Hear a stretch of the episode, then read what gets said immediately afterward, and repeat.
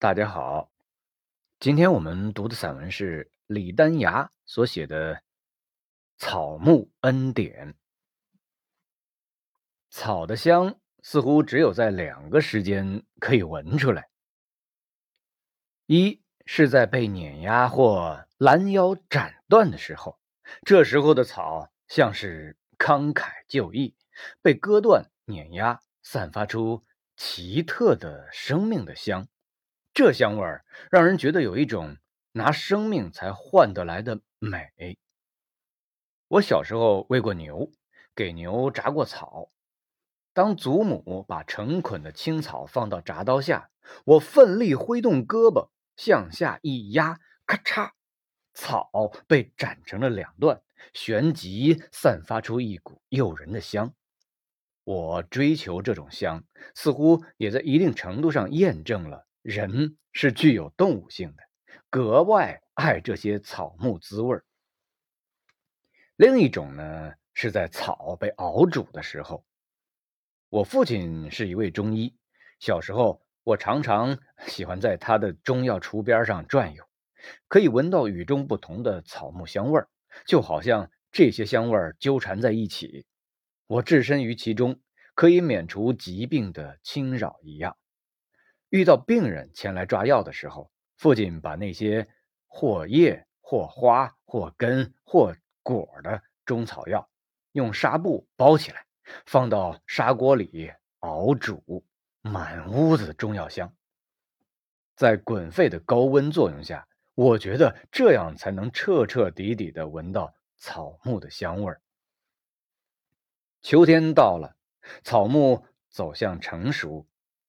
仿佛一个男孩走向青年，一个女人发育完善。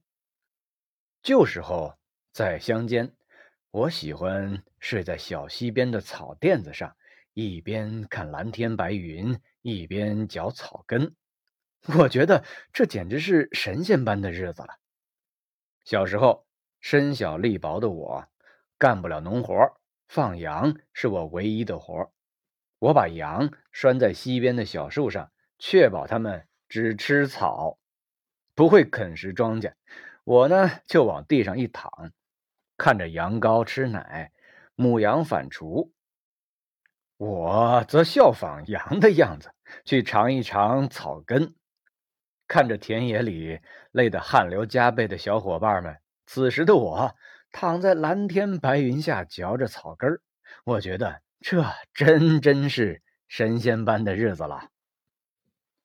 羊吃草，在我看来，简直是一种艺术。它用舌头把草揽到嘴里，擦擦而食。羊毛纯洁似雪，羊的嘴唇粉红似桃，青草如翡翠一样耐看。整幅画面简直太有感觉了。草木的根深深扎进土地，通过叶面来进行光合作用。它是最能吸纳天地灵气的，所以维生素多蕴含在很多青草当中。牛羊通过青草来摄取营养，我们再通过牛羊的肉来摄取营养，然后牛羊和人的粪便又可作为肥料，给青草带去营养。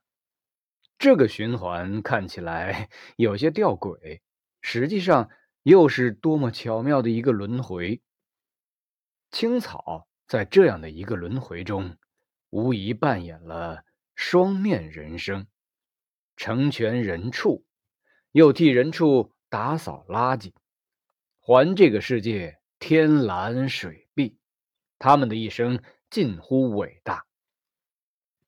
我有一位诗人朋友。每次在城市居住久了，吃的大鱼大肉多了，诗性便会逐渐泯灭，会写不出东西。这个时候，他都会到山区的寺院里，找一处周遭长满茂密树木的禅房来住，日日识书，这样就能诗性重返。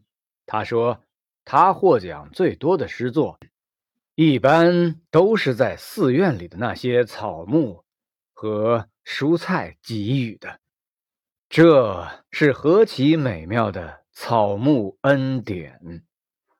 有时候我实在羡慕那些古人，居住的全部都是木材架构的房子，戴的帽子是斗笠，披的是蓑衣，穿的是木屐或草鞋。这样才有一蓑烟雨任平生的潇洒。现如今，你披着满是塑料味道的雨衣，穿着不透气的胶鞋，能任平生吗？我不是过激，只是想表达：人一亲近草木，就滋生了健康，就培育了高雅，就构建了和谐。草木的恩典，也许是他们自己都不知晓的一举，但一岁一枯荣，他们一直在照做。